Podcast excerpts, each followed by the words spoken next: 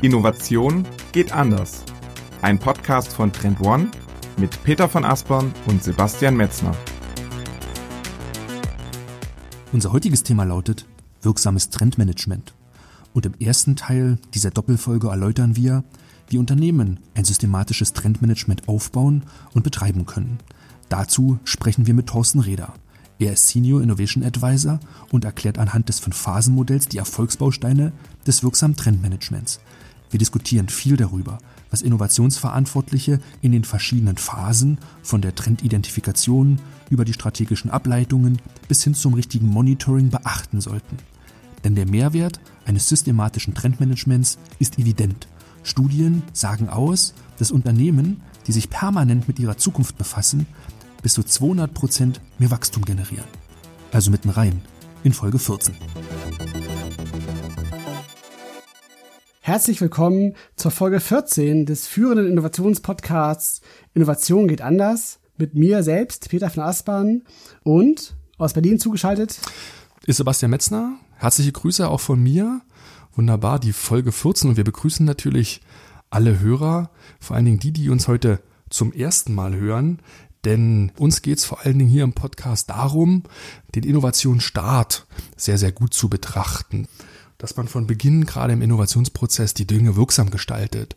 Und dazu haben wir in der Vorweihnachtszeit, Peter, uns ein sehr, sehr schönes Thema ausgesucht, denn das heißt wirksames Trendmanagement. Was verbirgt sich denn dahinter? Ja, genau. Das ist im Grunde eigentlich das Thema dieser Podcast-Reihe.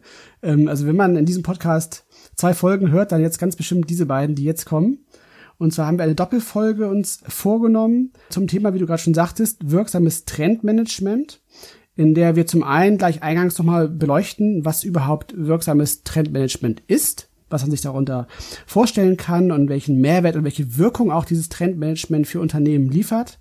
Und dann werden wir die fünf wichtigsten Phasen im Trendmanagement Schritt für Schritt durchgehen. Jetzt in der ersten Doppelfolge werden wir die Schritte eins und zwei durchgehen, also die ersten beiden Phasen. Und zwar sind das einmal die Trendidentifikation und die zweite Phase ist die Trendbewertung. Mhm. Und genau schon mal als Ausblick dann in die ähm, nächste Doppelfolge dann, also in den zweiten Teil. Da machen wir natürlich weiter dann mit den Phasen, also entsprechend die dritte Phase die strategischen Ableitungen. Dann als vierte Phase Kommunikation und die fünfte Phase im Trendmanagement ist das Monitoring. Hm. Und weil die Dinge so elementar für uns wichtig sind, haben wir oder freuen wir uns diesmal sehr, sehr stark darüber, dass wir einen Gast dabei haben und den wollen wir euch gerne vorstellen. Denn an unserer Seite heute ist äh, Thorsten Reder und Thorsten ist bei Trend One ähm, Senior Innovation Advisor. Er ist seit über 15 Jahre im Innovationsbereich tätig, hat Erfahrungen in einer Vielzahl von Kundenprojekten gesammelt und ist auch der Veranstalter und Host unserer Trend One Akademie. Hi Thorsten, herzlich willkommen bei uns. Ja, schönen guten Tag. Vielen Dank für die Einladung. Ich freue mich sehr. Ich habe schon viel von euch gehört. Und jetzt ist umso schöner, euch auch äh, ein Stück weit zu sehen. Super. Ja, Thorsten, ich würde sagen, stell dich einfach mal kurz vor. Wer bist du und was machst du eigentlich? Ich, du hast es schon gesagt, seit 15 Jahren fast, also ich, nicht ganz. Ich habe 2006 angefangen, da war die WM hier in Deutschland. Wir erinnern uns noch alle Sommermärchen und da war mein Berufseinstieg. Da habe ich angefangen, äh, habe noch ein Diplom gemacht in Wirtschaftswissenschaften und Politologie und ja, bin dann irgendwie wie die Jungfrau zum Kind quasi in dieses in diesem Bereich geschlittert Trendforschung hat mich unglaublich interessiert. Ähm, da habe ich dann bei Trend One angefangen, die Research Unit aufzubauen, denn ich war damals tatsächlich Nummer vier. Heute sind wir ja 54 bei Trend One, also ähm, das war noch eine ganz spannende Zeit, wo das alles losging. Ich habe das Research Team aufgebaut und später mit meinem Kollegen auch den Bereich der Innovation Services aufgebaut, geleitet viele Jahre und bin jetzt überwiegend Projektleiter wenn es darum geht, Früherkennungssysteme bei Unternehmen zu installieren. Unter anderem zum Beispiel so etwas wie ein Trendradar. Das ist mein, mein Lieblingstool, was ich sehr, sehr gerne einsetze. Ja, man könnte auch sagen, du bist im Grunde Mr. Trendradar, weil du hast ja auch das Thema Trendradar bei uns bei Trend One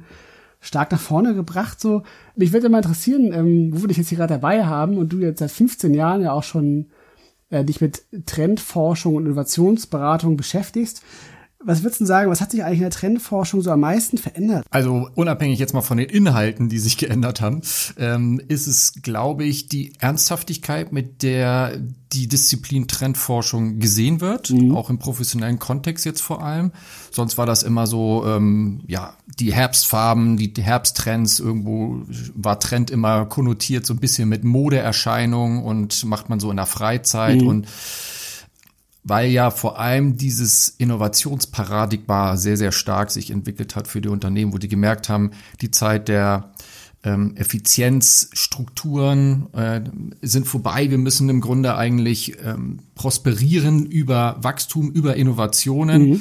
Da kam dann das Thema Trendforschung richtig auf die Agenda und ähm, ja, ein Stück weit auch, dass die Verfügbarkeit von Trends und auch der Signale, die man scouten kann, natürlich durch das Internet eine andere Dynamik hatte. Also früher hat man mhm. zum Beispiel ja die Magazine, wenn man Trends gescoutet hat, waren es meistens Fachmagazine, die musste man dann teilweise aus Amerika bestellen. Das hat dann mit einer zeitlichen Verzögerung von drei, vier Wochen kamen die Trends im wahrsten Sinne des Wortes äh, dann in Europa an, weil man die meistens so New Yorker, New Yorker äh, Magazine abonniert hat. Ja. Und ähm, ja, durch das Web 2.0 und dass jede Research Community jedes kleinste Lab im Grunde äh, seine Ergebnisse publizieren kann und darüber sprechen kann, hat das Scouting maßgeblich verändert.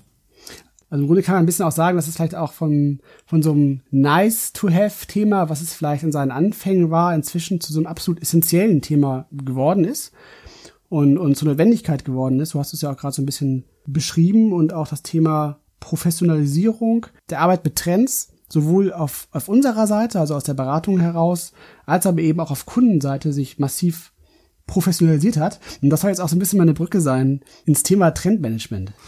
Ich, ich nehme den Punkt mal so ein bisschen ja. an mich, Peter, ne? weil die Frage, die wir uns heute stellen wollen, ist, ja, wie können Unternehmen Trends wirklich wirksam managen? Worauf kommt es da vor allen Dingen in der Praxis an? Wir wollen auch wirklich mal so ein bisschen ins Do-How heute schauen, wie man die ganze Sache auch eigentlich macht. Ja, wollen die Erfahrungen, die wir dort gesammelt haben, ein Stück weit teilen, schauen, dass wir so ein bisschen die Best Practices hier raushauen und natürlich auch auf gewisse Stolpersteine einfach mal Bezug nehmen, die es in diesem Trendmanagement-Bereich insgesamt so gibt. Und ja, lass uns einfach vielleicht nochmal mit so einem Blick ins Unternehmen mhm. anfangen. Denn ähm, das Thema Trendmanagement fällt jetzt ja nicht vom Himmel. Wie sieht der Alltag eigentlich im Unternehmen aus? Wie werden Trends eigentlich aktuell dort gemanagt? Ja, sicherlich ist es tatsächlich so, dass ja auch Thorsten eben schon erwähnt, dass die schiere Menge an Informationen, die Unternehmen heute verarbeiten müssen, halt unfassbar, äh, also exponentiell vermutlich sogar zugenommen hat, jetzt im Vergleich auch vielleicht vor, vor 15 Jahren zum Beispiel. Das heißt, ähm, auch die Geschwindigkeit, mit der Unternehmen konfrontiert sind im, im Bereich auch technologischer Trends beispielsweise halt ähm, hat sich äh, dramatisch erhöht, so dass eben tatsächlich das Thema also zum einen wie wie kann ich den Überblick behalten, wie kann ich ähm, mir ein klares Bild davon verschaffen, welche Trends sind überhaupt wichtig, mit welchen Themen muss ich mich überhaupt beschäftigen und mit welchen vielleicht auch noch nicht. Ähm, das sind sicherlich so so so Pain Points, die man immer wieder auch von Kundenseite so hört. Also wie schaffe ich es quasi mit dieser Komplexität Herr zu werden, ähm, das ist so ein, ein ähm, Schmerzpunkt, der mir davor, da, dazu sofort einfällt. Thorsten, wie ist deine Erfahrung so aus dem Projektgeschäft heraus? Wie ist die aktuelle Situation in Unternehmen? Wie werden Trends dort gemanagt? Tatsächlich bei der Vielzahl der Unternehmen gar nicht. Und das ist nämlich auch ein Stück weit das Problem, ähm, wo wir ja im Grunde eigentlich auch ja, versuchen, durch zum Beispiel die Academy mal ein bisschen Klarheit reinzubringen, ja, wie notwendig das eigentlich ist oder was für Vorteile es bringen kann. Denn letztendlich will ich ja in meinem Innovationsprozess Wirksamkeit erzielen. Ich will einen wirksamen Innovationsprozess haben. Und viele vergessen dabei halt im Grunde den Anfang zu machen. Zeig mir, wie ein Innovations Prozess losgeht und ich sage dir, wie er endet. Ja, und mhm. das, das ist so ein bisschen das Problem. Es gibt viele Insellösungen. Jeder macht mal so ein bisschen Trend Scouting. Die in der Technologievorentwicklung haben da was. Die Strategie macht genau das Gleiche zum selben Thema. Die sprechen gar nicht miteinander. Ähm, jeder macht es ein Stück weit anders. Dokumentation vom Wissen, ganz großes Thema. Das liegt dann irgendwo in irgendwelchen Intranets Unterseiten oder in irgendwelchen Excel-Listen, habe ich auch schon gesehen. Äh, du hast viele Friktionen an den ganzen Schnittstellen. Ähm, und ja, das ist wirklich teilweise wirklich schwierig, das mit anzuhören, wenn man das äh, erzählt bekommt, ja, weil letztendlich geht's ja darum, du willst Wirkung erzielen und Wirkung erzielst du nur, indem du etwas ernsthaft machst, indem du Routinen schaffst und dadurch gewisse, durch die Routinen gewisse Handlungssicherheiten, Entscheidungssicherheiten einfach auch als Unternehmen gelangst. Ja, es geht mhm. ja nicht darum, die Zukunft vorauszusehen. Es geht darum, ja. die Überraschungspotenziale zu minimieren. Und, mhm. Ja, und das, das kannst du halt, indem du dann ähm, ja so eine gewisse Selbstsicherheit hast, wo du sagst, ich per, äh, permanent beschäftige ich mich mit der Zukunft, ich habe eine völlige Selbstverständnis, ähm, kann gewisse Sachen viel viel besser einschätzen, komm nicht in Panik, weil gerade irgendwie alle irgendwas hochhypen. Ähm, sondern ich weiß, das muss vielleicht mal durch einen gewissen Hype-Cycle durchgehen. Äh, ich habe meine Routine in der Analyse. All das sind wichtige Bausteine im Grunde, wenn wir über das Trendmanagement sprechen.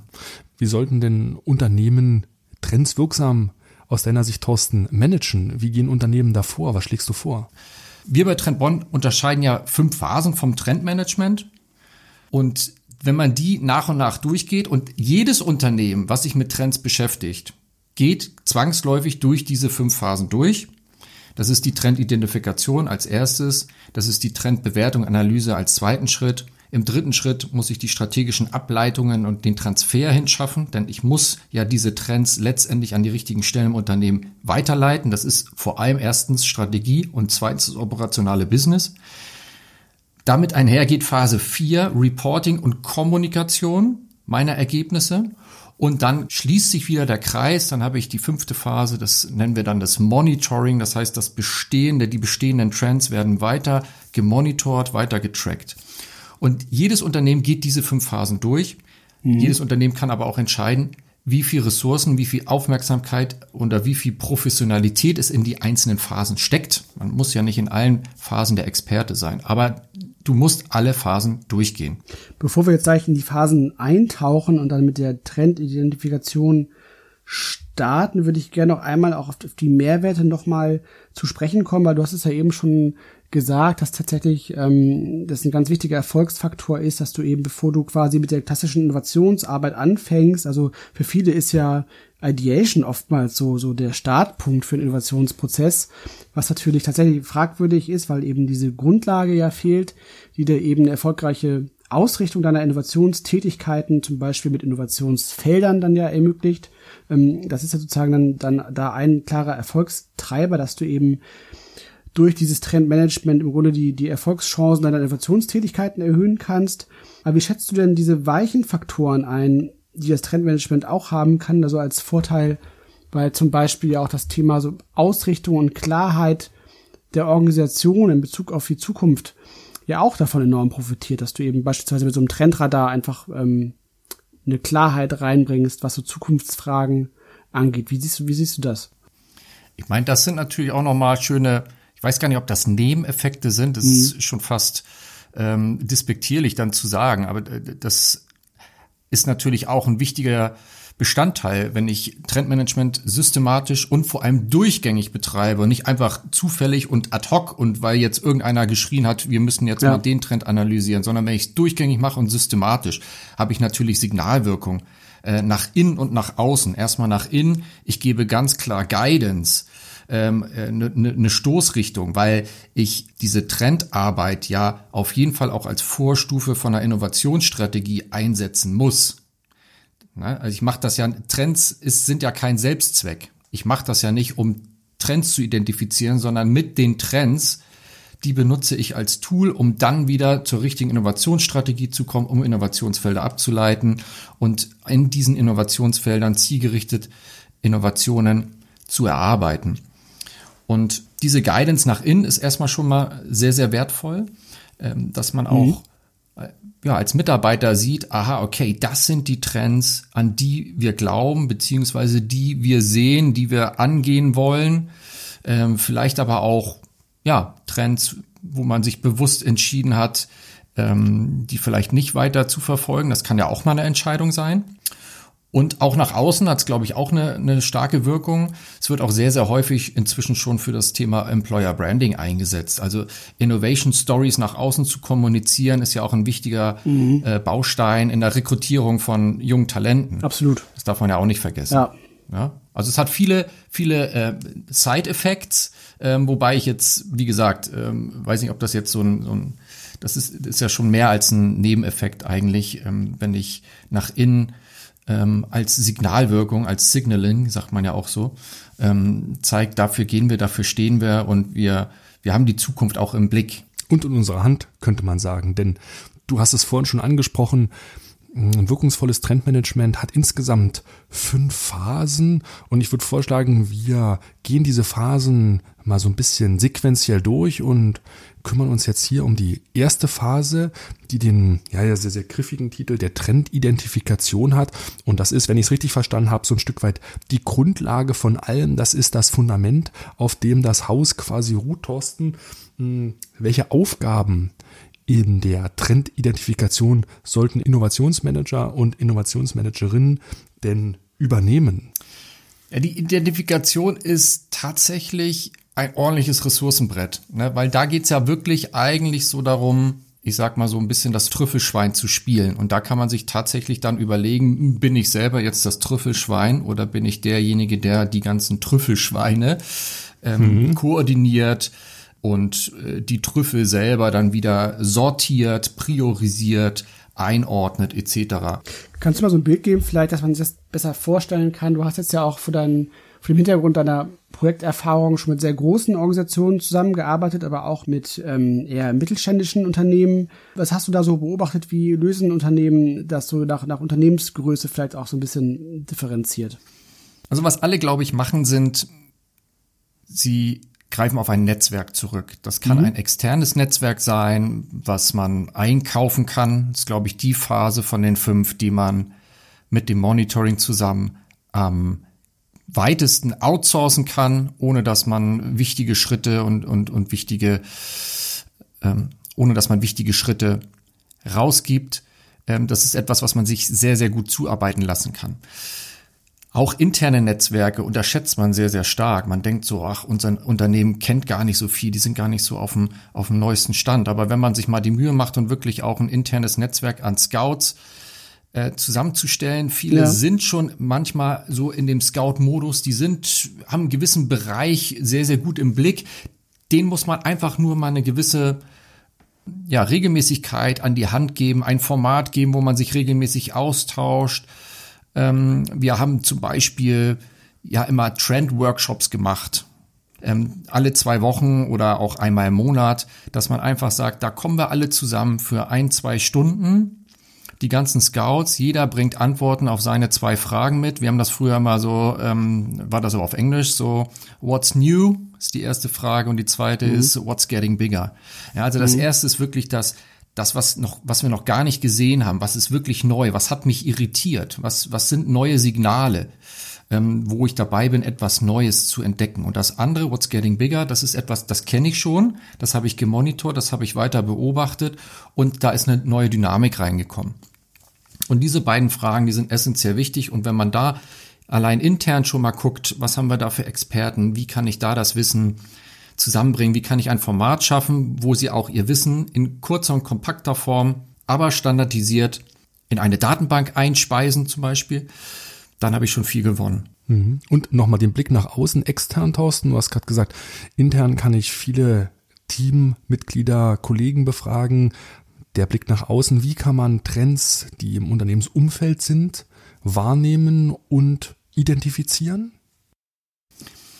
Ja, tatsächlich ist es so, dass du natürlich relativ unternehmensblind bist, wenn du nur intern rekrutierst, ist glaube ich klar. Du kannst natürlich auch deine Zulieferer noch weiter fragen, du kannst äh, deine Kunden fragen.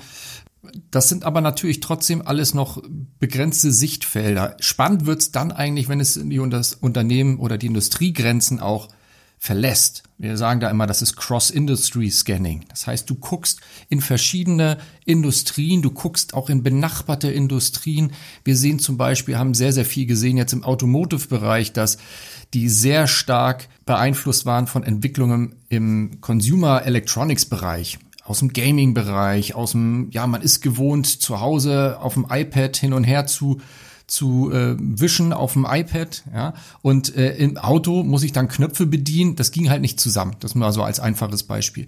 Und deswegen ist es da halt auch wichtig, die Cross-Industry im Blick zu haben. Und das würde ich einfach, ja, entweder baue ich mir ein eigenes Trend-Scouting-Netzwerk auf oder ich nutze ein Trend-Scouting-Netzwerk, was schon betrieben wird. Ja, absolut. Wir haben ja auch unserem, also mit unserem Trend-Scouting-Netzwerk bedienen wir unter anderem ja den Trend Explorer, unsere Trenddatenbank. Da haben wir auch, auch sehr viele verschiedene Kunden drauf. Und tatsächlich ist das ja auch das, was Thorsten sagt, ist ja auch das, was wir an der Stelle auch unseren Kunden immer empfehlen, dass man eben gerade auch aufgrund dieses Cross-Industry-Aspekts auch dringend empfehlen, auch immer auch diese externen Netzwerke mit einzubauen, weil du natürlich tatsächlich mit deinen, deinen internen Ressourcen, deinen internen Kontakten auch entlang deiner Wertschöpfungskette dabei schon tatsächlich auch durchaus gut diese Industrieperspektive abholen kannst. Also meistens kennen die Kunden ja ihre Industrietrends dann relativ gut. Aber tatsächlich mhm. ist es so, dass ja auch vom, also einmal vom Know-how, aber auch vom, vom, vom Workload ist dann schon sehr schnell sehr schwer wird, das Ganze eben auch branchenübergreifend zu betreiben mhm. und, und, und, und das selber auch umzusetzen. So. Also von daher, auch, auch wenn die Ressourcen hätte, würde ich immer auch empfehlen, dass man das tatsächlich auch ähm, von einem externen ähm, Netzwerk ergänzen sollte. Also ist das effektive Vorgehen, auf das ich noch mal ganz kurz anspielen will, in der Tat so, dass ich schauen kann, was kann ich innerhalb der Organisation lösen, welche Trends sind quasi vorhanden. Wenn der Blick noch stärker nach außen gerichtet werden sollte, muss ich mir quasi eine Make-or-Buy-Entscheidung ähm, herbeiführen. Werde ich selber die Ressourcenkapazitäten aufbauen, äh, mit einem eigenen Scouting-Team nach draußen zu schauen. Ich weiß, dass das Continental in Regensburg mit einem größeren Team selber macht. Oder ich muss quasi eine Buy-Entscheidung treffen und mir die Dinge quasi einkaufen und externe Dienstleister damit beauftragen, die die Sachen erheben. Das ist das das effektivste Vorgehen bei der Trendidentifikation? Und jetzt eine kurze Unterbrechung in eigener Sache. Danach geht's weiter. Wir haben ja gerade im Podcast darüber gesprochen, wie wirksames Trendmanagement aufgebaut wird und dass es von Unternehmen zu Unternehmen sehr, sehr unterschiedlich ist. Wie ihr dabei am besten vorgeht und worauf ihr achten solltet, ja, das lernt ihr bei uns in der Trend One Academy. Ihr findet sie unter trendone.com slash academy und in unseren 60-minütigen Webinaren lernt ihr die Grundlagen der systematischen Innovationsarbeit kennen. Mehr als 500 Teilnehmer haben bereits an den Veranstaltungen teilgenommen und auch ich kann euch die Academy sehr empfehlen, denn ich war ebenfalls schon bei verschiedenen Webinaren mit dabei. Das nächste Webinar mit Thorsten findet am 11. Dezember statt und dort erfahrt ihr alles zum Thema Innovationsfelder und strategische Ableitung. Natürlich ist das Webinar für euch kostenlos und sichert euch jetzt euren Webinarplatz. Geht dazu auf trendone.com slash academy. Den Link findet ihr auch in den Show Notes. Und jetzt zurück zu Thorsten und der Frage. Ja, es, es gibt ja so einen schönen Spruch, you can't be a swimmer if you don't get in the pool. Also du kannst es natürlich nicht zu 100% outsourcen. Ich ganz ehrlich sehe aber die Ressourcen dieser Köpfe in anderen Phasen viel, viel wichtiger und viel, mhm. viel wertvoller. Also das ist wirklich echt eine Phase, wo man sagen kann, das, das kann ich managen, das kann ich soweit koordinieren, immer wieder antriggern. Das muss ja trotzdem gepflegt werden. Das ist ja nicht so, dass dann trotzdem die Trends einfach so reinpurzeln. Und ich muss ja vor allem auch die ganzen Signale dann irgendwie auch nochmal für mich ordnen, sortieren, irgendwo aufmappen, in eine Struktur bringen. Was macht so aufwendig, habe ich mich gerade gefragt. Warum ist das so ressourcenintensiv? Die Fülle an Informationen, der wir einfach ausgesetzt sind, wenn du zum Beispiel den Weak Signal Ansatz nimmst, wo du einfach sagst, ich äh, scanne oder monitore ähm, permanent eigentlich so schwache Signale, erste schwache Signale. Ähm, die muss ich halt auch in einer großen Anzahl scouten und systematisch scouten, ähm, um dann zu sagen, okay, hier passiert etwas Neues, da gibt's jetzt immer mehr Signale. Hier, ich vergleiche das immer wie mit so einem Popcorn, ja. Erst geht das erste äh, Popcorn auf, dann das zweite, dann ist wieder ein bisschen Ruhe, dann das dritte, vierte und auf einmal fängt es an zu explodieren. Und dann muss man halt dabei sein, ne, wo sich die Signale mehren, äh, wo man sieht, okay, die Signale, die, da kann ich jetzt langsam ein Muster drin erkennen. Und diese ganzen Signale einfach zusammen zu fischen, also um mal ein Beispiel zu geben, wir machen das ja, wir kriegen im Monat über 1500 Signale zugesendet von unseren Scouts. Ja, und da wühlen wir uns durch und validieren dann diese Signale und reduzieren sie auf knapp 250, 300 Signale, was immer noch viel ist. Das kann man teilautomatisieren. Wir sind aber an einer Stelle, wo wir nach dem noch Unbekannten suchen. Wenn du monitorst, also wenn du etwas Bekanntes gefunden hast und es dann weiter beobachtest, dann kannst du von mir aus auch noch ein bisschen ähm, künstliche Intelligenz-Tools mit äh, helfen und die können dir helfen, da gewisse Schlag Verschlagwortung automatisch äh, zu scouten und so. Aber in der ersten Phase, wo ich erstmal ungerichtet und etwas auf der Suche nach dem Unbekannten bin, das kann bisher noch keine KI und ich bin mir ziemlich sicher, das wird auch so schnell keine künstliche Intelligenz machen. Das ist der Mensch mit seiner Intuition, der muss diese Muster erkennen, der muss die Irritationen ähm, erkennen, weil das ist ein wichtiger Faktor. Irritation deutet immer darauf hin, dass ich etwas sehe, was mir noch nicht bekannt ist, also etwas Unbekanntes. Und ja, das ist einfach äh, an, an, erstmal die Vielzahl an Signalen, dann haben wir viele Sprachräume, die, in denen die Signalen versteckt sind. Das ist der asiatische Sprachraum, vor allem China. Ähm, das ist natürlich der englische, aber auch der spanische Sprachraum. Ähm, und ja, das kann ich nicht alles in einem Team ableisten. Das, das macht auch wirtschaftlich gar keinen Sinn. Ja, du, du hast ja eben schon so ein paar, paar Zahlen genannt. Also ähm, aus unserem Scouting-Netzwerk 1500 äh, Signale pro Monat, 250 Mikrotrends die dann am Ende dabei rauspurzeln. Das heißt, man sieht ja schon, das ist eine ganz schöne Menge, ähm, was da an Informationen auf einen einprasselt. Und das ist jetzt ja auch nur die Ebene der, der konkreten Innovation. Wir nennen es ja bei Trend One Mikrotrends. Und darüber hinaus gibt es ja auch dann die mehr verdichteten Makrotrends und Megatrends.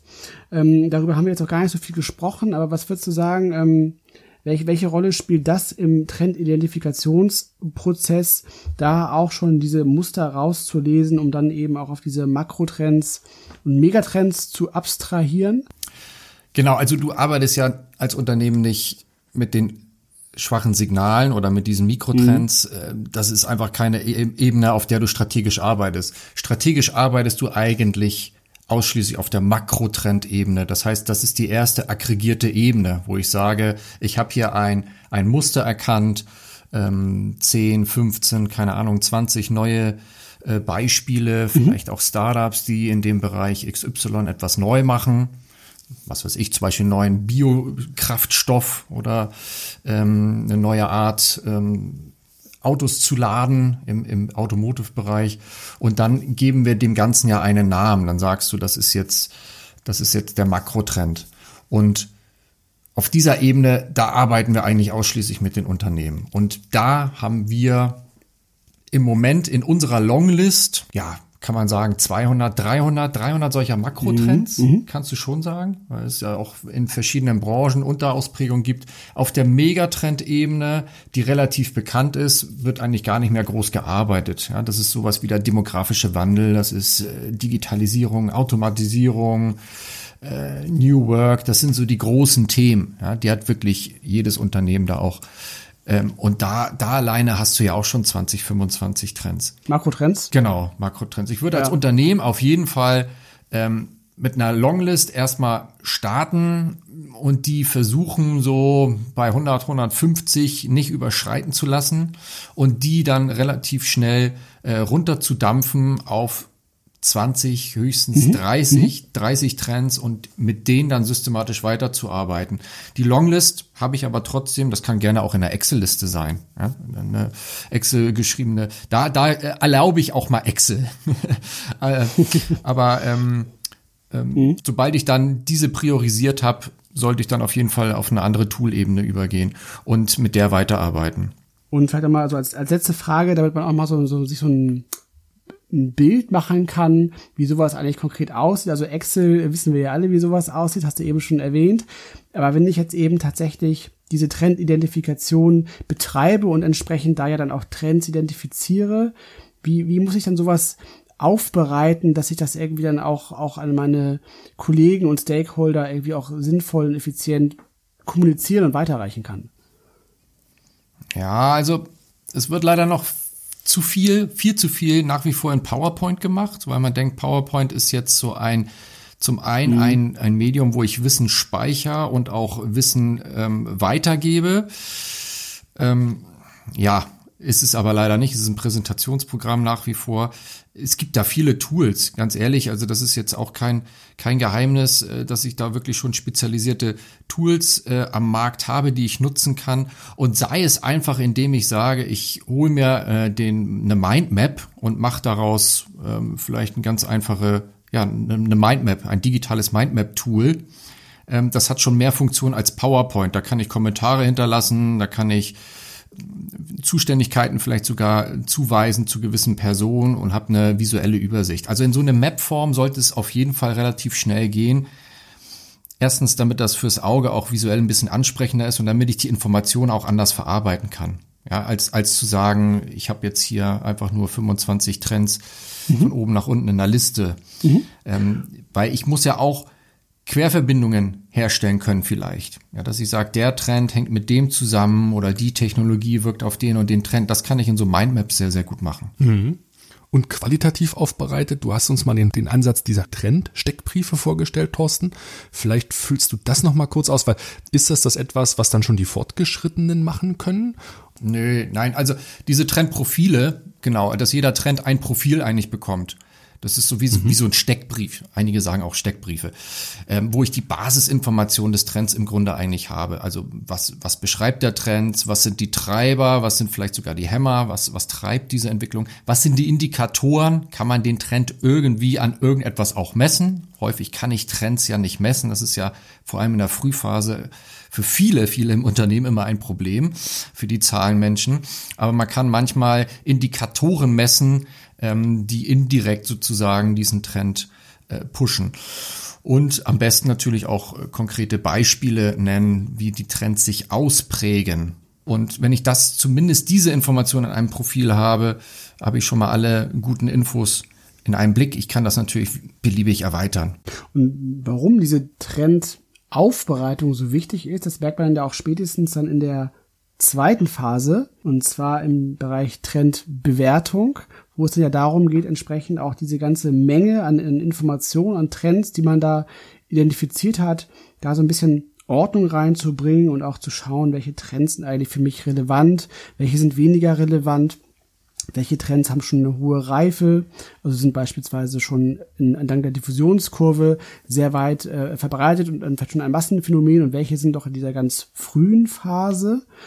Ähm, das ist dann sozusagen der, der, der, der spannendste Teil. Ich habe Thorsten, das ist ja auch so dein, dein, dein Steckenpferd. Das Thema Trendradar hatten wir ja schon eingangs ja auch erwähnt. Damit hast du dich ja sehr intensiv auch schon beschäftigt. Und das Trendradar ist ja auch eines der wichtigsten Tools im Bereich Trendbewertung. Was würdest du denn sagen? Also wie geht man da vor? Wie sieht so eine ideale Trendbewertung aus? Welche, welche Ausgangsvoraussetzungen brauche ich überhaupt, um dann mit der Trendbewertung starten zu können? Eine Sache hast du eben richtig gesagt. Also ich schaffe erstmal auch eine Vergleichbarkeit der Trends untereinander, dass ich halt, ähm, ja, dass die alle auf einem relativ ähnlichen Level vom Informationsgehalt sind, so dass ich dann sagen kann, okay, von der mhm. Aufmachung von der Dokumentation relativ vergleichbar und jetzt kann ich wirklich in die Bewertung gehen. Der erste Schritt auf jeden Fall ist, ähm, ja, nach welchen Kriterien bewerte ich im Grunde die Trends? Das ist klar, dass ich erstmal mich da ähm, schlau machen sollte, beziehungsweise überlegen sollte, was für Kriterien machen am meisten Sinn. Ich kann ja verschiedenste ähm, Kriterien hinzufügen. Die Klassiker und die ja. wir im Grunde eigentlich auch immer einsetzen, sind natürlich der Impact, also wie stark hat dieser Trend Einfluss auf mein Geschäftsumfeld oder wie hoch ist auch das Potenzial, kann man auch Potenzial nennen, Einfluss, Impact. Und die zweite ist die, zweite Kriterium ist die Durchdringungsgeschwindigkeit oder die Geschwindigkeit, mit der sich der Trend manifestiert. Mhm. Also wie schnell kommt der Trend und wenn er da ist, was für einen Impact hat er. Und dann nutzt du so eine ganz normale Vierer-Matrix, die du als quantitatives Bewertungsinstrument dann vorlegst. Gibt es noch weitere Kriterien, die du empfehlen würdest, die vielleicht für große Unternehmen oder für Mittelständler passen würden? Ja, wenn ich schon bei der Bewertung bin, kann ich natürlich auch gucken, gibt es einen Strategic Fit, also in welchem Maße ist dieser Trend eigentlich schon in unserer Strategie verankert. Ich kann auch sehr, sehr gut das interne Know-how hingegen stellen, dass ich sage, ist dieser Trend eigentlich für uns ganz neu? Haben wir da gewisse Capabilities? Haben wir da gewisse Vorwissen schon? Oder ähm, sind wir da eigentlich schon ganz gut unterwegs? Wie ist da unser in, interner Wissensstand? Ich kann natürlich bei Technologien den Reifegrad noch mitbestimmen. Ich kann vielleicht auch das Disruptionspotenzial noch bestimmen, indem ich sage, ist das ein Trend, der eher eine transformationale Kraft hat oder ist das eher so moderat? ein so ein bisschen eine Verbesserungspotenzial von gewissen äh, Bereichen. Ja, solche Sachen kann ich machen. Also da ist letztendlich die Liste lang. Was man aber auf jeden Fall machen muss, ist, wie gesagt, die zeitliche Komponente, die zeitliche Dimension und die, die ein, der Einfluss. Das ist ja ein bisschen auch so eine Art Trade-off, weil man tatsächlich natürlich für jeden Trend eine ganze Reihe an Kriterien abfragen kann. Thorsten, du hast ja gerade auch äh, die wichtigsten so genannt. Also man kann sicherlich acht bis zehn Kriterien so nennen, die man auf jeden Trend anwenden könnte, um sie dann entsprechend zu bewerten. Aber am Ende ist es ja immer auch so ein bisschen so ein, so ein Trade-off. Das, sehen wir auch gleich noch, wenn wir in das Thema Bewertung reingehen. Also ich entsprechend dann auch ähm, Kolleginnen und Kollegen im Unternehmen äh, dann befrage und, und möchte, dass sie an der Trendbewertung teilnehmen. Spätestens dann merke ich ja, hm, ähm, die Akzeptanz an dieser Bewertung teilzunehmen, wird in irgendeiner Form korrelieren mit der Anzahl der Kriterien, die ich dann irgendwie abfrage. Also sprich, umso mehr Kriterien, umso schlechter wahrscheinlich die Teilnahme. Was ist so der Best Practice dann aus, aus, so aus, dem, aus deiner Beratungserfahrung? Ich würde da tatsächlich überlegen, ob ich das vielleicht zweistufig machen kann, indem ich sage, ich mache erstmal wirklich ein großes N, also mhm. eine große Grundgesamtheit, die ich frage. Da würde ich höchstens mit zwei oder drei, also bei drei ist im, im Grunde die Grenze, drei Dimensionen abfragen. Das könnten die drei sein, die ich genannt habe, Einfluss, Geschwindigkeit und internes Know-how. Mhm. Äh, die drei in der Regel würde ich aber immer auf zwei gehen, weil wir haben ja auch noch eine gewisse Anzahl an Trends und das muss ich auch erst, den Trend muss ich auch erstmal wieder verstehen ja. und äh, durchdenken. Und im zweiten Schritt, was ich auch bewährt habe, ist, dass ich dann sage, okay, jetzt habe ich meine 15 Trends, sagen wir mal 15 Trends, die kann ich jetzt vielleicht noch mal dezidierter bewerten lassen durch ein sehr spezialisiertes Team, die sich zusammensetzen. Das sind drei, vier Personen vielleicht an einem Tisch. Äh, einer ist der Owner, der Trend-Owner, der moderiert diesen ganzen Prozess. Das, die anderen sind vielleicht Experten, externe, interne Experten. Und da kann ich dann mehrere Kriterien bewerten lassen und vielleicht sogar auch Kriterien zusammenfassen. Ja, mhm. Das ist auch durchaus möglich, dass ich sage, so Business Potential ja, oder Business Value, was für ein Business Value hat denn eigentlich dieser Trend? Und den kann ich dann vielleicht aus drei, vier Einzeldimensionen zusammen addieren, dass ich sage, 40 Prozent davon, 40 Prozent davon und 20 Prozent von dem Kriterium ergibt dann das Business Value äh, für uns und dann habe ich auch wieder mein Koordinatensystem, was ich auf zwei Achsen darstellen kann.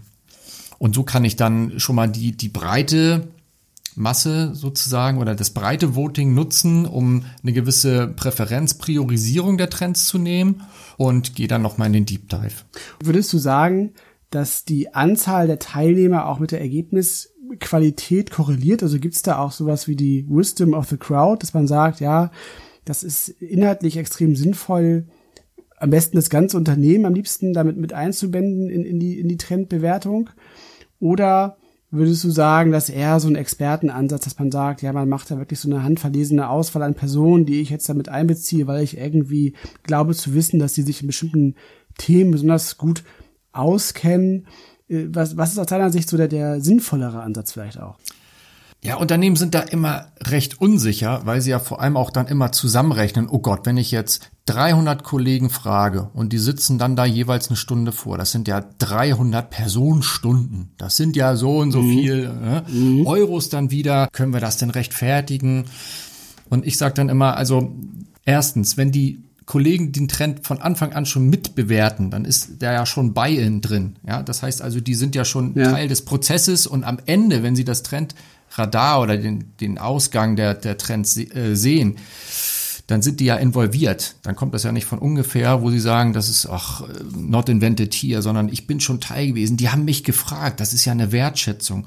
Das hat schon mal nach intern eine große Strahlwirkung, wenn man frühzeitig in den Prozess auch involviert wird. Zweitens, Unternehmen wissen manchmal gar nicht, was sie schon alles wissen. Und wenn man die Panels sehr, sehr clever strickt, dann kann man daraus zusätzliche Insights auch noch rausziehen. Das heißt also, wenn ich jetzt ein global operierendes Unternehmen bin und ich habe vielleicht mein Asien-Panel, das heißt die Kollegen in Asien, die Kollegen in Südamerika und die bewerten die Trends aber völlig unterschiedlich, ähm, wo ich denke, so wie, wie kommt denn das? Wieso sehen die den Trend denn ganz anders? Wissen die mehr als wir oder ist er in der Region anders ausgeprägt? Dadurch komme ich wieder in den Dialog, dadurch kann ich wieder zusätzliche Insights rausziehen. Also wir haben viele Vorteile auch, das erstmal in die Breite zu gehen. Ich würde mich aber, um schlussendlich dann strategisch fundierte Entscheidungen auf der Basis zu treffen, nie auf ein Voting verlassen, wo 200 Leute oder vielleicht auch 300 Leute eine Stunde äh, ihrer Zeit investiert haben, sondern dann würde ich schon noch mal sagen, das muss man dann noch mal absichern, indem man mhm. gewisse. Trends, mhm. ja nicht alle, aber gewisse Trends noch mal ähm, von Experten auch nochmal verifizieren mhm. lässt oder guckt, äh, wie sind da die Abweichungen. Die Abweichungen sind meistens, die Erfahrungen haben gezeigt, die äh, Abweichungen sind meistens sehr, sehr gering. Also die Wisdom of the Crowd liegt meistens auch wirklich auf demselben Trend, wie die Experten es auch einschätzen würden. Mhm. Aber dieser Aspekt ist nochmal sehr wichtig, den du gerade genannt hast, dass tatsächlich das Einbeziehen ähm, von möglichst vielen Kolleginnen und Kollegen im Unternehmen natürlich auch so eine Form des Stakeholder-Managements einfach ist, weil natürlich ist es ja richtig, dass das Trendradar, was dann ja am Ende das Ergebnis dieser Trendbewertung ist, so als, als Entscheidungsinstrument, dann am Ende des Tages ja auch funktioniert und dadurch eben auch eine gewisse Relevanz hat so. Und wenn das eben dann so der, der Kristallisationspunkt ist, dann, anhand dessen du dann auch deine Innovationsstrategie ausrichtest, dann ist es natürlich schon tatsächlich ein enorm wichtiger Erfolgsfaktor, dass dieses Instrument auch von allen irgendwo anerkannt ist und du die Leute da, da mitnimmst. Ne? Ich sage immer, die Kommunikation startet im Grunde schon mit der Phase 2 oder vielleicht auch Phase 1, wenn man sagt, ich involviere die auch schon in dieser Scout-Phase. Aber ab mhm. da fange ich ja schon an, das intern zu kommunizieren, weil ich ja über meine Bereichsgrenzen hinaus äh, sowieso schon die Leute involviere als Scouts oder als Experten dann bei der Bewertung. Thorsten, was würdest du empfehlen? Welche Tools oder auf welcher Basis der Tools sollte man diese Befragung durchführen, um möglichst viele Kollegen mit zu involvieren? Ja, da bitte auch keine Excel-Liste. Es gibt tatsächlich auch Unternehmen, die die Idee haben, haben wir denn dann relativ schnell ausgeredet, äh, eine Excel-Liste rumzugeben oder zu sagen, hier, ihr in, in China füllt doch mal diese Excel-Liste aus. Nein, da gibt's hey, wir sind im Jahr 2020, da gibt's für alles gibt's Tools. Äh, die gängigen Trendmanagement-Softwaren heutzutage, die haben auch natürlich so ein, so ein kollaborative Element sowieso schon integriert, wo du, wo du bewerten kannst. Ähm, oder zumindest würde ich da auf jeden Fall darauf achten bei der Auswahl von solchen Tools, dass da ähm, so ein Voting-Mechanismus auch mit eingebaut ist, dass ich auch die Voting-Fragen, die Dimension frei wählen kann. Ansonsten kann ich das vielleicht auch notfalls über ein Umfragetool machen. Also ganz klassisch SurveyMonkey quasi auf, aufsetzen oder ein spezialisiertes Innovationstool nutzen, wie den Trendmanager, der mir diese softwaregestützte mhm Befragung quasi erlaubt, das Teilnehmereinladungsmanagement übernimmt, die Nachfassung übernimmt, dass man natürlich hier bei einem Personenkreis von 200, 300 Mann wenig händischen Aufwand hat, seine ähm, Panels dort so zu managen. Gerade vielleicht auch, wenn man mehrere Runden mit mehreren Skalierungen dreht, ist das, denke ich, nochmal ein erheblicher Arbeitsaufwand, den man sich dann sparen kann. Was mir da noch einfällt, bei den Tools, ähm, DSGVO, sehr wichtig ja, ähm, dass die Tools, Umfragetools DSGVO-kompatibel sind, weil häufig bei größeren Unternehmen dann auch der Betriebsrat da irgendwie involviert werden muss und überzeugt werden muss, weil es dann ja um eine ja, um eine Umfrage geht, wo Leute gefragt werden und dann geht das dann um Datenschutz und solche Sachen. Also dieses Voting-Tool sollte auf jeden Fall DSGVO-kompatibel sein. Äh, so einfach das machen mit Betriebsrat kann manchmal schwierig werden. Ja, wir haben jetzt ja viel über die Bewertung von Trends gesprochen, also in dem Sinne, dass wir über die Kriterien gesprochen haben. Anhand derer man die Trends bewerten kann. Und auch, wir haben darüber gesprochen, wie man ähm, den Personenkreis gut definieren kann, der an dieser Trendbewertung beteiligt sein sollte. Und ähm, nun komme ich ja dann zu dem Punkt, dass ich entsprechend dann ja diese Trendbewertung halt dann generiere und diese Informationen einsammle. Und jetzt ist einmal die Frage, wie komme ich jetzt von dieser Summe an bewerteten Trends eigentlich dann zu diesem Trendradar, über das wir jetzt ja schon mehrfach kurz gesprochen haben. Wie kann man sich mhm. das so mhm. vorstellen? Mhm. Das Trendradar ist ja im Grunde eigentlich ein Framework, sage ich dazu eigentlich, um diesen die Ergebnisse, die ich in Phase 1 und Phase 2 er, erarbeitet habe, ein Stück weit auch so ein, eine visuelle Heimat zu geben. Also ich, ich finde, was ich so schön finde an so einem Trendradar ist wirklich, du siehst auf den ersten Blick, ähm, die Trends, um die es geht, äh, die relevantesten Trends für dein Unternehmen priorisiert. Das ist ja in einer Radarlogik aufgebaut. Das heißt mhm. also, je weiter ich in den Kern zur Mitte gehe, desto relevanter werden die Trends und außen an der Peripherie sind die Trends verortet, die ich eher noch so beobachte, wo ich jetzt noch eher sage, der Einfluss ist noch nicht so hoch. Ähm, auch ist der Trend eher noch in, in Anfangsphase, also der ist jetzt steht noch nicht morgen äh, im Mainstream sozusagen. Und ähm, was auch ein wichtiger Schritt ist in dem Trendradar, ist, dass ich jetzt die Dimensionen, die ich abgefragt habe, Einfluss, Impact, internes Know-how, Geschwindigkeit, dass ich mhm. die übersetze in konkrete Handlungsempfehlungen. Dass ich dann auf einen Blick sofort sehe, okay, was mache ich mit dem Trend? Weil das wollen vor allem die Executives wissen. Die wollen nicht wissen, wann kommt der Trend und wie hoch ist der Impact, sondern mhm. die wollen wissen, mhm. okay, da ist ein Trend, äh, was müssen wir denn machen? Müssen wir handeln? Müssen wir uns vorbereiten? Müssen wir es auf die Watchlist packen? Müssen wir weiter beobachten? Okay. und das, das kann ich ja gleich mitgeben. Da habe ich gleich eine äh, Kommunikation, eine Guidance im Unternehmen geschaffen, indem ich sage, ich habe hier verschiedene Phasen. Wir unterscheiden meistens drei Phasen. Watch, Prepare und Act. Man kann auch fünf Phasen machen. Assess, Hold, Trial. Das sind alles verschiedene äh, Begrifflichkeiten. Wichtig ist nur, dass ich diese Übertragung mache und in dem Zuge gleich auch mitdefiniere, was bedeutet es für mich als Unternehmen denn eigentlich, wenn ein Trend in der Prepare-Phase ist? Was für Schritte folgen dann? Was für Mechanismen? Was genau muss ich machen? Das muss ganz klar definiert sein und noch bevor mhm. ich in die erste Trendradar-Erstellung gehe, muss ich das für mich definieren. Was passiert mit einem Trend, der in der Watch-Phase ist? Wie sieht diese Watch-Phase aus? Wie sieht die Prepare-Phase aus? Wie sieht die Act-Phase aus? Und das ist halt auch nochmal ein sehr, sehr großer Vorteil, wenn ich das in diese Trendradar-Logik übertrage. Ansonsten habe ich nur ein Koordinatensystem. Und würdest du eigentlich sagen, also das, also ich vermute mal, die meisten Unternehmen, die, die starten eigentlich immer mit, mit einem Trendradar erstmal. Wenn ich jetzt aber mir vorstelle, es gibt ja auch viele, auch größere Organisationen, die halt stark diversifiziert sind, die also unterschiedliche Geschäftsbereiche haben, die auch unter Umständen wenig miteinander zu tun haben. Ähm, kann es dann auch Sinn machen, mit mehreren Trendradaren zu arbeiten? Auf jeden Fall. Also BMW ist ja ein langjähriger Kunde von uns im Bereich mhm. Trendradare. Die haben mehrere Trendradare in verschiedenen Bereichen. Äh, die haben ein Technologietrendradar natürlich im Bereich der Technologie-Früherkennung. Die haben aber auch die Logik schon in andere Bereiche übertragen. Ähm, und auch die Radare untereinander dann wieder gematcht, harmonisiert, zusammengebracht. Das ist auch ähm, sehr, sehr spannend und war nicht ganz ohne, das zusammenzubringen und zu harmonisieren. Aber dann wird dann letztendlich so ein, ja, schon fast ein Universum aus verschiedenen Radaren draus.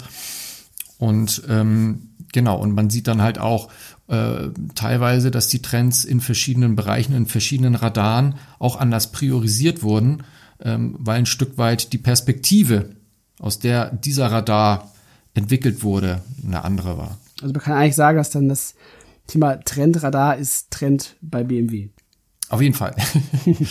Aber erstmal mit einem Radar anfangen. Also ganz ehrlich, das ist ein, das ist ein Projekt, das trägt dich ja dann auch erstmal so ein paar Wochen.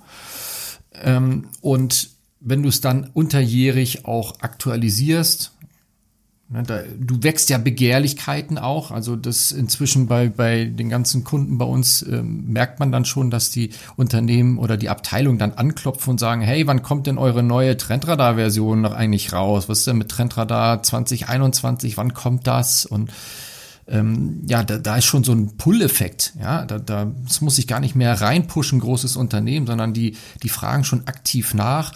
Das ist natürlich ein sehr, sehr schönes Zeichen.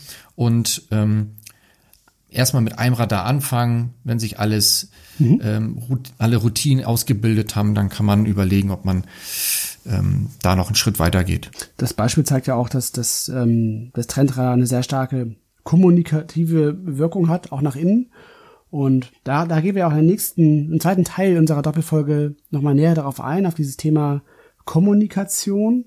Aber ich würde sagen, für heute machen wir Deckel drauf, oder? Mhm. Wir können ja gerne am Ende nochmal ein Stück zusammenfassen, ja. denn das Thema wirksames Trendmanagement kristallisiert sich im Grunde das aus einer Vielzahl von Insellösungen, die in Unternehmen heute etabliert sind. Das können verschiedene Tools sein, das können verschiedene Methoden, Prozesse sein, die überall dezentral durchgeführt wird im Prinzip ein Standard geschaffen wird. Das sind die fünf Phasen, die wir heute vorgestellt haben. Die ersten beiden sind wir in dieser Folge einmal durchgegangen. Das ist das Thema Trendidentifikation und die zweite ist die Trendbewertung. In der ersten Phase geht es darum, die externen Signale erstmalig im Unternehmen zu erkennen und zu verorten. Thorsten hat viel darüber gesprochen, dass man interne Netzwerke nutzen kann, dass man externe Netzwerke nutzen kann. Wichtig ist, die Trends gut zu dokumentieren und aufzumappen und dann gemeinsam mit einer Vielzahl von Kollegen, Peter hat ja nochmal darauf hingewiesen, the Wisdom of the Crowd, die Sachen zu bewerten. Alles für fügt sich dann in den beiden ersten Phasen zusammen in dem sogenannten Trendradar, was quasi ja so das erste große Big Picture ist, was man im Unternehmen etabliert, was schon mal für eine große Klarheit sorgt. Das war das, was ich so mitgenommen habe. Gibt's dazu noch was anzufügen? Also auf jeden Fall, dass es riesig Spaß gemacht hat mit dir, Thorsten. Ähm, und ich freue mich schon auf den äh, zweiten Teil tatsächlich unserer Doppelfolge, aber äh, vorher muss ich tatsächlich noch mal eine Frage stellen, die, die, mich schon die ganze Zeit äh, jetzt äh, beschäftigt hat in den letzten äh, 30, ähm, 40 Minuten. Und zwar, Thorsten, Herrgott, was trinkst du denn da eigentlich? Ähm, was ich trinke, ja, das nennt sich Hart Seltzer. Das ist im Grunde äh, Mineralwasser mit Alkohol.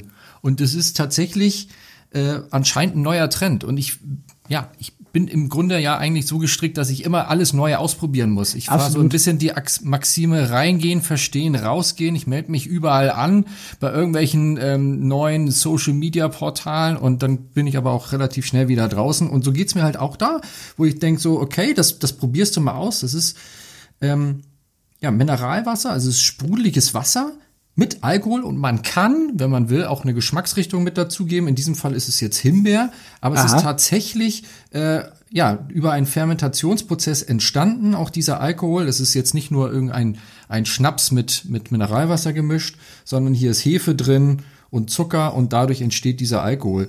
Und ähm, das ist so ein Trend, der schwappt gerade von Amerika hier nach Europa ja, aber man muss es ja mal probieren, das ist schon richtig. Also, ja, wem das zugewagt ist, ähm, dem gebe ich sonst noch meine, meine Bierempfehlung für heute mit. Und zwar ist es das helle Pülliken. Das ist von Feltins. So ein helles und so, so kleinen, niedlichen 0,33 Fläschchen. Deshalb heißt es auch Pülliken. Das heißt, glaube ich, so wie, so wie Pulle, so verniedlicht, ne? Kann ich durchaus empfehlen. Ähm, mildes, süffiges, helles Bierchen. Schön.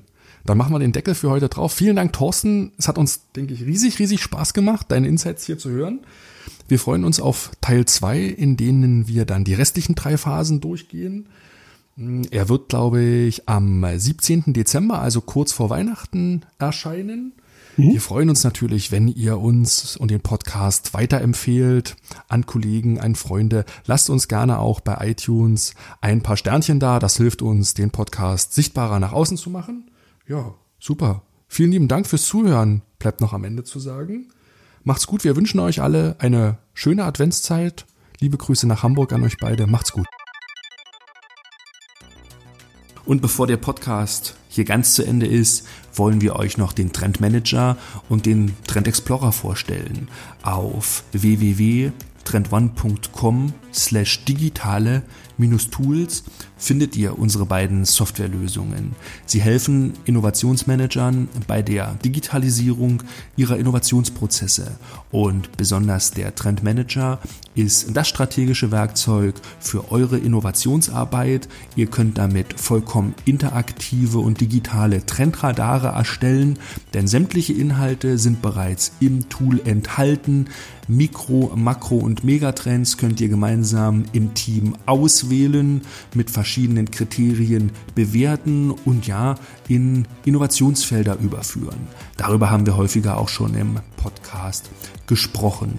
Der Trendmanager ist im Grunde für alle Strategen unter euch, die Zukunft erkennen und gestalten wollen für die Innovationsmanager, die eher auf der Suche nach inspirativen Beispielen sind, Best Practices haben wollen, Trendanalyse fahren wollen, ist der Trend Explorer das Richtige.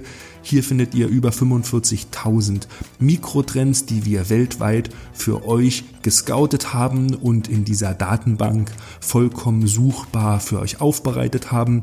Ihr könnt sämtliche Inhalte als PowerPoint exportieren und in eure Präsentation einbauen. Ein kostenloser Testaccount ist jederzeit für euch möglich. Beide Tools findet ihr auf www.trendone.com slash digitale Tools. Den Link findet ihr auch unten in den Shownotes. Schaut mal rein. Bis bald.